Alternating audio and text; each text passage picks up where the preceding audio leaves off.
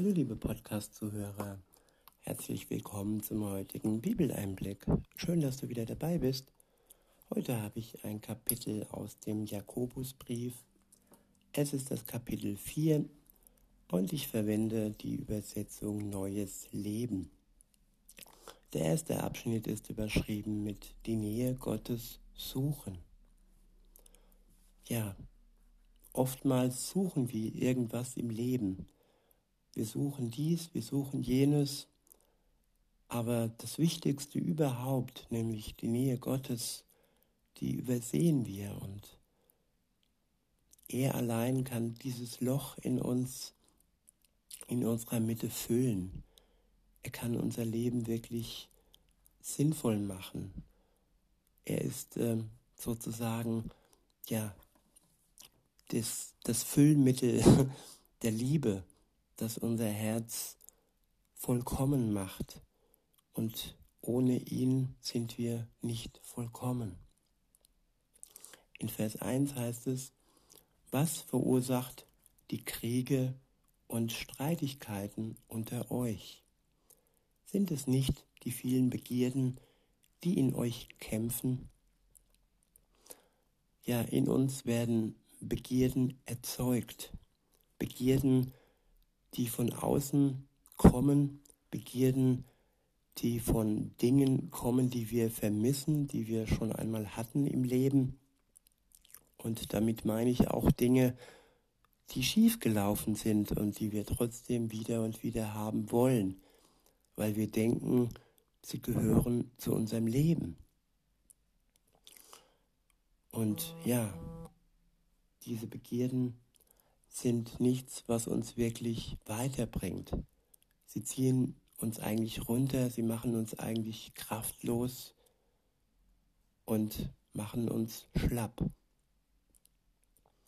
Sie kämpfen in uns und Kampf ja, raubt uns jede Kraft.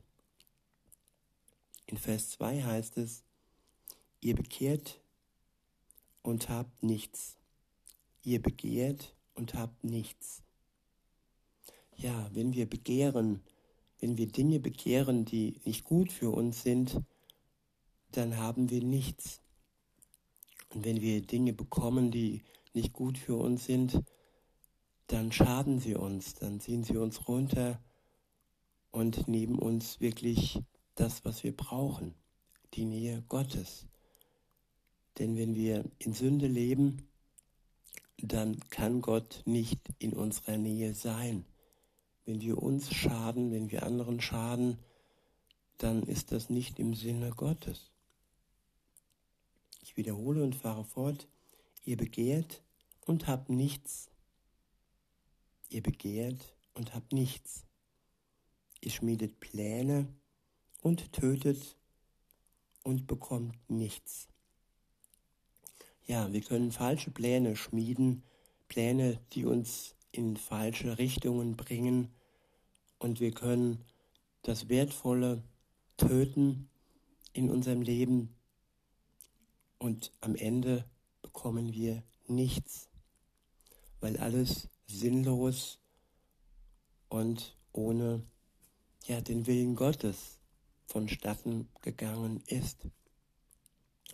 Deshalb sollten wir seine Nähe suchen und fragen, was sein Wille für unser Leben ist.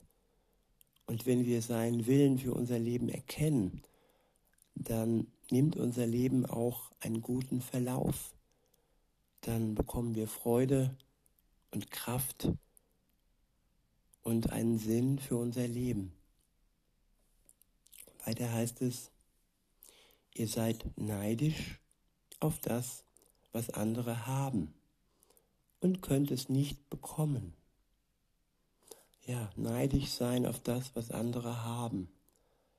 Immer auf die anderen schauen und den äußeren Schein betrachten. Aber es ist doch nur der äußere Schein.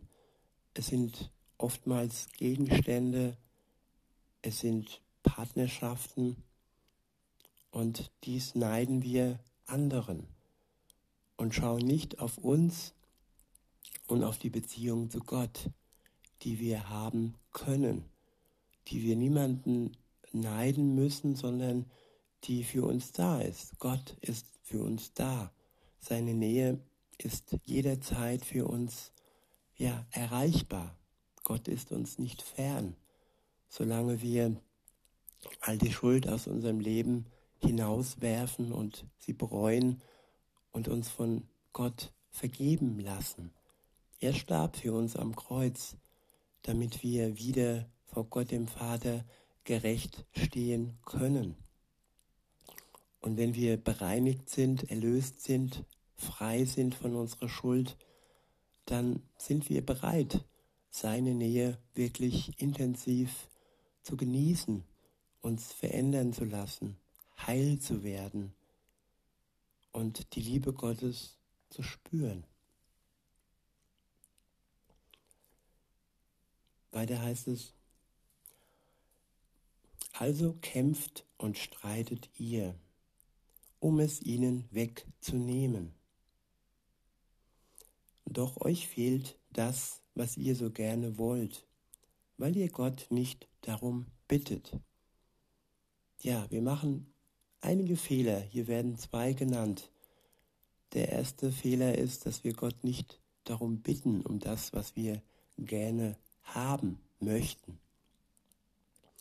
Und der zweite Fehler folgt im nächsten Vers. Und selbst wenn ihr darum bittet, bekommt ihr es nicht, weil ihr aus falschen Gründen bittet und nur euer Vergnügen sucht. Ja, Gott ist nicht für, unsere, für unser Vergnügen zuständig, für unseren, wie heute gesagt wird, Spaß zuständig. Gott ist für unser Wohlbefinden da, dass es uns gut geht, dass wir ja wirklich glücklich werden, wahrhaftig glücklich und nicht glücklich, wie, wie es uns die Medien, die Werbung, Hollywood irgendwo verkaufen möchte. Das ist oftmals, ja, Seifenblasen Glück und oftmals nur der äußere Schein. Wenn man genau hinschaut auf das, was wir anderen neiden, genau in die Tiefe blickt, dann kann man oft erkennen, dass das nur äußerlich schön ist und begehrenswert ist, aber es ist innerlich hohl und es raubt uns die Kraft. Weiter heißt es, ihr Ehebrecher, ist euch denn nicht bewusst, dass die Freundschaft mit dieser Welt euch zu Feinden Gottes macht? ja, die Freundschaft mit dieser Welt, diese Welt, die gesteuert wird vom Teufel, vom Widersacher, vom Feind Gottes. Wer sich die Welt zum Freund macht, macht sich gleich, gleichzeitig Gott zum Feind, weil er ist nicht mit dem Bösen im Bunde. Er ist das Gute, er ist die Liebe, er ist das Licht und er hat mit dem Dunkel nichts zu tun. Und wenn wir ja uns im Dunkeln aufhalten und mit bösen Mächten und mit der Welt taktieren, befreunden, dann können wir die Nähe Gottes nicht finden. Weiter heißt es, ich sage es noch einmal, wer ein Freund der Welt sein will, wird zum Feind Gottes. Meint ihr, die Schrift sagt umsonst, dass der Heilige, der Heilige Geist, den Gott uns gegeben hat, eifersüchtig auf unsere Treue bedacht ist? Treue zu Gott. Wer Gott untreu wird und wer seine Augen und seinen Sinn auf die Welt richtet, die mit Gott nichts zu tun haben will, ja, der macht den Geist Gottes eifersüchtig. Gott ist ein eifersüchtiger Gott, nicht krankhaft eifersüchtig, wie viele in der Welt das vorleben, dass sie Dinge irgendwie herbeisehen, die nicht existieren, da wo der Partner treu ist und der andere Partner dann trotzdem eifersüchtig ist, völlig grundlos. Nein, Gott ist nicht grundlos eifersüchtig. Er ist nur dann eifersüchtig, wenn wir bewusst und gewillt, ja, das Böse in unserem Leben zulassen, uns mit der Welt anfreunden, die mit Gott nichts zu tun hat. Weiter heißt es, weil Gott gnädig ist, gibt er uns immer mehr Kraft, solchen Begierden zu widerstehen. Ich wiederhole, weil Gott gnädig ist, gibt er uns immer mehr Kraft, solchen Begierden zu widerstehen. Ja, Widerstandskraft, das ist nötig, damit wir wirklich ans Ziel kommen, damit wir unsere Begierden ja nicht zulassen und sie nicht äh, ja unser Leben kaputt machen lassen. Einfach zu widerstehen, Nein zu sagen und Gott die Treue halten. Weiter heißt es, so heißt es auch in der Schrift, Gott stellt sich den Stolzen entgegen, den Demütigen aber schenkt er Gnade. Ja, demütig sein vor Gott, sich seiner Schwäche bewusst zu sein und nur wenn wir schwach sind, uns ihm schwach geben, dann können wir seine göttliche Kraft empfangen. Wenn wir stolz ihm entgegentreten, ja, dann wird er uns nicht helfen können. Weiter heißt es, deshalb ordnet euren Willen Gott unter. Widersteht dem Teufel und er wird euch verlassen. Ja, wir dürfen den Willen Gottes für unser Leben erkennen. Und wenn wir den Willen Gottes durch das Studium in seinem Wort und durch das Gebet mit ihm, durch das Gespräch mit ihm erkannt haben, dann können wir uns, uns seinem Willen unterordnen. Und wenn wir wissen, was Gott möchte, dann können wir widerstehen, dann können wir dem Teufel widerstehen und er hat dann nicht mehr die Macht, uns einzureden, dass das, was er von uns will und uns von Gott wegführt, eben nicht dem Willen Gottes entspricht. In Vers 8 heißt es, kommt zu Gott und Gott wird euch entgegenkommen. Ich wiederhole, kommt zu Gott und Gott wird euch entgegenkommen. Wenn wir bewusst auf Gott zugehen, seine Nähe suchen, dann wird er uns entgegenkommen. Er wird uns empfangen. Er wird uns entgegenrennen, weil er weiß, dass wir zu ihm unterwegs sind. Er freut sich auf dich, liebe Zuhörerin, lieber Zuhörer, wenn du ihm entgegenkommst und seine Nähe suchst. Weiter heißt es, wascht euch die Hände, ihr Sünder, reinigt eure Herzen, ihr Zweifler. Die Hände waschen und die Herzen reinigen bedeutet, durch das Blut Jesu sauber zu werden, rein zu werden, heilig zu werden. Nur er kann das schaffen, kein normales Wasser. Unsere Herzen in seinem Blut zu waschen, zu reinigen von der Sünde, denn nur sein Blut ist in der Lage, uns von unserer Sünde zu reinigen.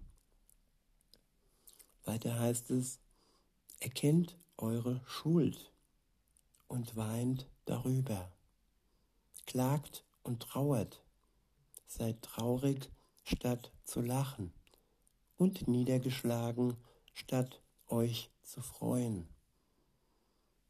Ja, bevor wir wirklich in der Gegenwart Gottes, in seiner Nähe sein können, ist es wichtig, dass wir unsere Schuld erkennen und wirklich sie bereuen, darüber weinen und dass es uns leid tut, dass wir klagen und trauern über unsere Schuld und dass wir dadurch in eine Traurigkeit hineinkommen und nicht alles weglachen und dass wir niedergeschlagen sind und uns nicht freuen über unsere Schuld. Weiter heißt es, wenn eure Schuld vor dem Herrn, wenn ihr eure Schuld vor dem Herrn eingesteht, wird er euch wieder aufrichten. Ich wiederhole, wenn ihr eure Schuld vor dem Herrn eingesteht, wird er euch wieder aufrichten. Tja, wenn wir niedergeschlagen sind, dann werden wir von Gott wieder aufgerichtet, wenn wir zuvor unsere Schuld eingestehen. Die Schuld darf und kann nicht ja, in der Beziehung zwischen uns und Gott eine Rolle spielen. Sie muss ein für alle Mal von ihm ja verschwinden. Und wenn wir neue Schuld anhäufen, dann müssen wir immer wieder vor sein Kreuz treten und uns von ihm erlösen lassen, befreien lassen von unserer Schuld, damit wir wieder aufgerichtet werden können. Der nächste Abschnitt ist überschrieben mit eine Warnung, nicht über andere zu richten. In Vers 11 steht, redet nicht schlecht übereinander, liebe Freunde. Wer einen anderen verleumdet und verurteilt, verleumdet und verurteilt das Gesetz Gottes. Aber eure Aufgabe ist es nicht, das Gesetz zu richten, sondern dem Gesetz zu gehorchen. Nur Gott, der das Gesetz gegeben hat, kann gerecht richten. Ja, Gott ist unser Richter. Er hat die Gebote gemacht, er hat sie uns geschenkt, damit wir ein Leben führen können, das nicht im Chaos endet. Und nur er hat die Macht, uns zu retten. So heißt es weiter. Nur er hat die Macht zu retten oder zu vernichten. Ja, er kann uns retten. Und er kann aber auch vernichten. Die vernichten, die nicht bereit sind, ihre Schuld sich einzugestehen vor ihm und die stolz sind, überheblich und sich einreden lassen, sie können auch ohne Gott ihr Leben führen und am Ende ihn nicht brauchen. Weiter heißt es, welches Recht hast du also, deinen Nächsten zu verurteilen? Ja, der nächste Abschnitt ist überschrieben mit Warum, Warnung vor übergroßer Selbstsicherheit. Warnung vor übergroßer Selbstsicherheit. In Vers 13, 13 heißt es, passt auf, wenn ihr behauptet, heute oder morgen werden wir in eine bestimmte Stadt gehen und ein Jahr dort bleiben. Wir werden dort Geschäfte machen und Gewinne erzielen. Woher wollt ihr wissen, was morgen sein wird. Euer Leben gleicht doch dem Nebel am Morgen. Schon nach kurzer Zeit ist er wieder verschwunden. Ja, der Mensch plant und Gott lenkt. Und wenn wir ihm vertrauen, dann brauchen wir nicht ja, Pläne zu schmieden, die am Ende dann nicht eingehalten werden können und wir dann traurig sein müssen, wenn wir jeden Tag mit Gott leben, dann entscheidet er und zeigt er uns jeden Tag aufs Neue, was dran ist für unser Leben. Und nicht wir sind die Planer, sondern er zeigt uns den Weg.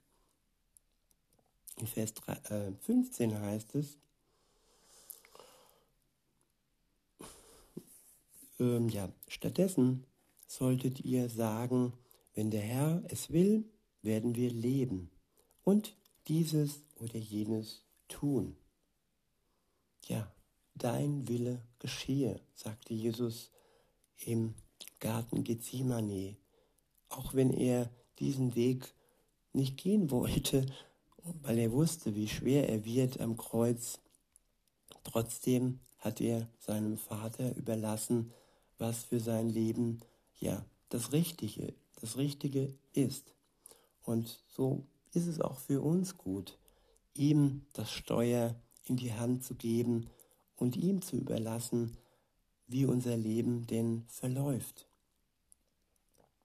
In Vers 16 heißt es, nun aber seid ihr stolz auf eure eigenen Pläne, doch solche Angeberei ist durch und durch schlecht. Denkt dran, wer das Gute kann und es nicht tut, der macht sich schuldig. Ja, so lasst uns wirklich in unserem Leben das Gute tun, lasst uns ausrüsten von Gott, damit wir es tun können. Denn sein Geist stattet uns mit allem aus, was nötig ist, mit Weisheit, mit Liebe. Und er zeigt uns den Weg und er zeigt uns seinen Willen für unser Leben. Wenn wir bereit sind zu hören und wenn wir bereit sind, all die Altlasten, all die Schuld, nachdem wir sie bereut haben, uns von ihm vergeben zu lassen. In diesem Sinne wünsche ich euch noch einen schönen Tag und sage bis denne.